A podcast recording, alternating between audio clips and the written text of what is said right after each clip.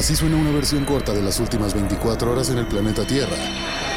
La conversación del mundo, aquí, en el Brief, con arroba el Che Arturo.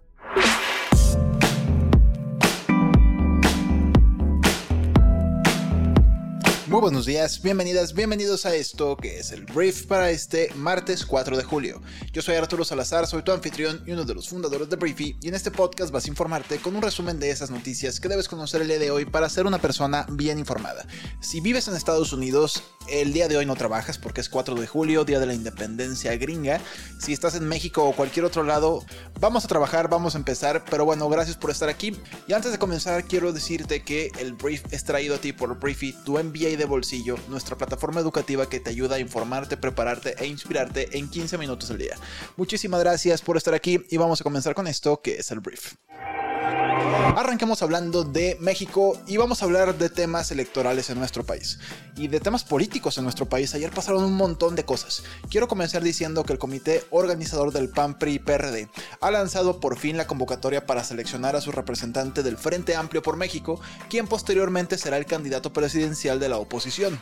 Los aspirantes interesados deberán cumplir con ciertos requisitos para poder registrarse y estos requisitos incluyen tener una cita con el comité organizador para entregar los documentos necesarios como típico INE, acta de nacimiento, currículum, designar a un representante entre el comité, etc. Este proceso constará de varias etapas y los aspirantes podrán registrarse del 4 al 9 de julio en la sede del comité y posteriormente en las sedes de los tres partidos políticos. El 10 de julio el comité dará a conocer a los candidatos que hayan completado el registro. Y seguramente veremos a Enrique de la Madrid, veremos a Santiago Krill, a Xochil Galvez por ahí, entre otras personas que no se han bajado de esta contienda, pero bueno, ya se pusieron las reglas sobre la mesa, veremos quién cumple con todos los requisitos. Voy a hablar del PRI, que es el Partido Revolucionario Institucional, este partido que pues cada vez es menos importante en México, perdón si eres priista, y ayer todavía se puso peor porque un grupo de senadores del PRI renunciaron a su partido. Las renuncias fueron de Miguel Osorio Chong, Claudia Ruiz Massieu, Erubiel Ávila y Nubia Mayorga, y crearon un movimiento llamado Congruencia por México, y con esto marcan un cambio político importante.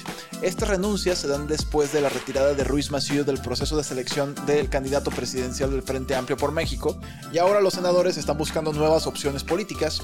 El dirigente de Movimiento Ciudadano Dante Delgado les ofreció unirse a su facción, pero al parecer rechazaron entrar a MC, se quedan en donde están. Tengo entendido que con esto el PRI pasa a ser la cuarta fuerza política dentro del Senado por abajo de Movimiento Ciudadano y allá, allá quedó el PRI que antes dominaba todo. Hablemos de encuestas de las corcholatas de AMLO, porque mira, Claudia Sheinbaum, la jefa de ex jefa de gobierno de la Ciudad de México, cuenta con un 44% de las preferencias efectivas de los encuestados, que excluyen a los indecisos y a aquellos que no se decantan por ninguno de los seis candidatos de la coalición gobernante, según los datos más recientes de Encol, una encuesta. Ebrard, por su parte, tiene un 26%, el ex canciller. En la lucha por el tercer puesto está Adán Augusto López y Gerardo Fernández Noroña, que están prácticamente empatados con un 11 y un 10%. Y al final, los que nada más están desperdiciando su patrimonio o no sé de quién es el dinero, eh, Ricardo Monreal tiene un 6% y Manuel Velasco del Partido Verde un 3% de las preferencias según esta encuesta. Entonces, Sheinbaum en esta encuesta se mantiene hasta arriba, de hecho importantemente arriba. Veremos si esto ya está definido. Yo de repente creo que sí está definido. Vamos a ver qué pasa. 44% Sheinbaum, 26% Marcelo Ebrard, según Encol. Vamos a hablar de un tema que a mí me tiene muy interesado, que es Xochil Galvez, senadora panista que está en todos lados tiene la conversación de México en el puño de la mano Xochitl Gálvez. Quiere ser presidenta de México, originalmente hasta ella misma me parece lo reconoció, quería ser la candidata para ser jefa de gobierno de la Ciudad de México y de repente dice, ¿sabes qué? No, voy por la silla más alta de nuestro país. Lo que está ocurriendo con ella es que se está convirtiendo en un problema para la 4T. Irónicamente, el presidente de México ha sido el responsable de construir la popularidad que hoy tiene Xochitl Galvez a través de varios encontronazos entre los que están de manera reciente uno en el que Xochitl Galvez le exigió al presidente un derecho de réplica ir a la mañanera y contestarle algo que el presidente dijo de ella. Incluso Xochitl traía ya una orden de un juez el presidente de México no la dejó entrar y a partir de ahí se empezó a generar una ola de apoyo hacia Xochitl Galvez que resulta que le puede llenar el ojo a los votantes de la oposición y también a los de Morena, porque incluso Xochitl Galvez tiene una historia de vida muchísimo más morenista que la de Claudia Sheinbaum o Marcelo Ebrard, quien tú me digas. Xochitl ya le había contestado a esta Claudia Sheinbaum en un video que la neta le partió la madre a Claudia Sheinbaum con ese video. Una declaración de Claudia en la que le decía a Xochitl que no cualquier mujer podía ser presidenta. Y Xochitl la neta la barrió con este video, gran pieza de comunicación. Y ahora creo que AMLO se equivoca porque muerde el anzuelo.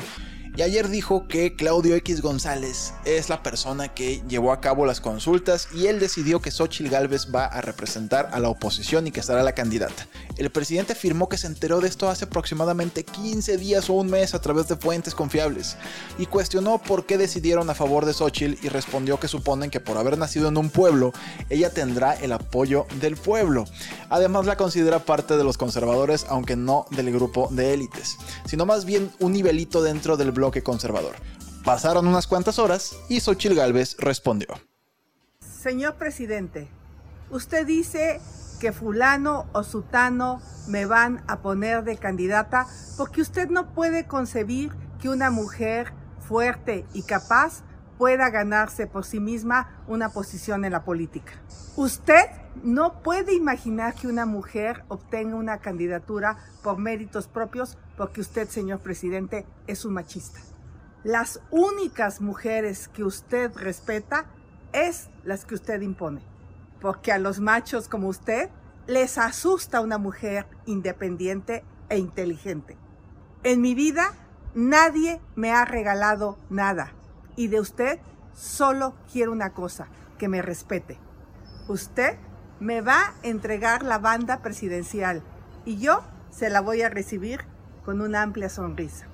Esa es Xochitl Galvez. Esa es Xochitl Galvez hablando así como habla, vestida con una vestimenta de origen indígena, en un video sencillísimo que está conectando con la gente y veremos hasta dónde la lleva esto. Creo que AMLO se equivoca con Xochitl como la oposición se equivocó en su momento con AMLO. Al darle foco y popularidad, al nombrarla una y otra vez como un peligro para su México, pero no tratarse de una persona tal vez mucho más aburrida o que no conecta con la gente como podría ser otro precandidato. Entonces, el tema de Xochitl Galvez está para analizarse, veremos qué sucede.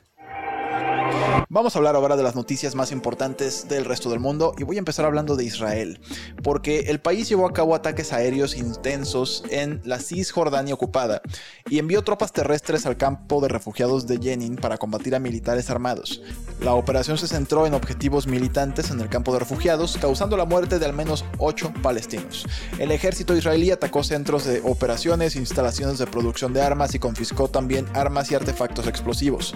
La operación generó un ambiente de guerra en el campo de refugiados, en lo que representa el mayor ataque aéreo en Cisjordania en casi dos décadas. Los problemas en Francia se mantienen y las autoridades mantienen un despliegue policial masivo en un esfuerzo por garantizar una disminución continua de los disturbios que han afectado al país durante la última semana.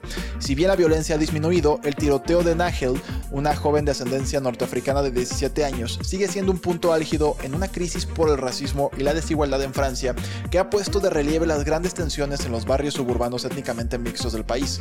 Unos 45.000 policías y otras fuerzas estarán vigilando las calles de Francia y esperemos que esto empiece a disminuir, pero también que ejerzan un cambio en la sociedad. Hablemos de negocios y voy a hablar de Tesla que anunció que sus entregas de automóviles a nivel mundial aumentaron un 83% de abril a junio, estableciendo un nuevo récord trimestral con más de 466 mil vehículos entregados. Se cree que este impulso se debe a los agresivos recortes de precios como el modelo Y que experimentó una reducción de precio desde 65.990 a 50.490 dólares desde principios de enero. El escritor peruano Mario Vargas Llosa, de 87 años, está ingresado por COVID en un hospital madrileño, según confirmó su familia, y el premio Nobel ya había sido hospitalizado por la misma causa en abril del 2022. Por último, quiero hablar del el primer fármaco que se diseñó completamente mediante inteligencia artificial, que se llama INS 018-055, y ha comenzado los ensayos clínicos de fase 2 en pacientes humanos. Este medicamento, desarrollado por Insilico Medicine, está siendo evaluado como tratamiento para la fibrosis pulmonar idiopática, una enfermedad crónica que afecta a los pulmones y cuya causa aún se desconoce. Entonces, esta startup con sede en Hong Kong ha creado internamente algoritmos y tecnología para descubrir y diseñar nuevas moléculas. Aunque la startup ha desarrollado otros fármacos utilizando inteligencia artificial, decidieron centrarse en este debido a la necesidad de tratamientos más efectivos y con menos efectos secundarios para la FPI. Entonces, pues ya, la inteligencia artificial ya hace medicamentos. Muchísimas gracias por haber estado aquí. Esta fue la conversación del mundo para este martes 4 de julio. Y le agradezco a todas las personas que nos están escribiendo para probar Briefy durante 90 días. Muchas gracias. Estamos contestando cada uno de los correos, preguntándoles si usan iPhone o Android y enviándoles las instrucciones para que hagan válido 90 días de uso totalmente gratuito en nuestra plataforma educativa. Entonces, una vez más, gracias por estar aquí y nos escuchamos en la próxima edición de esto que es el Brief. Yo soy Arturo. Adiós.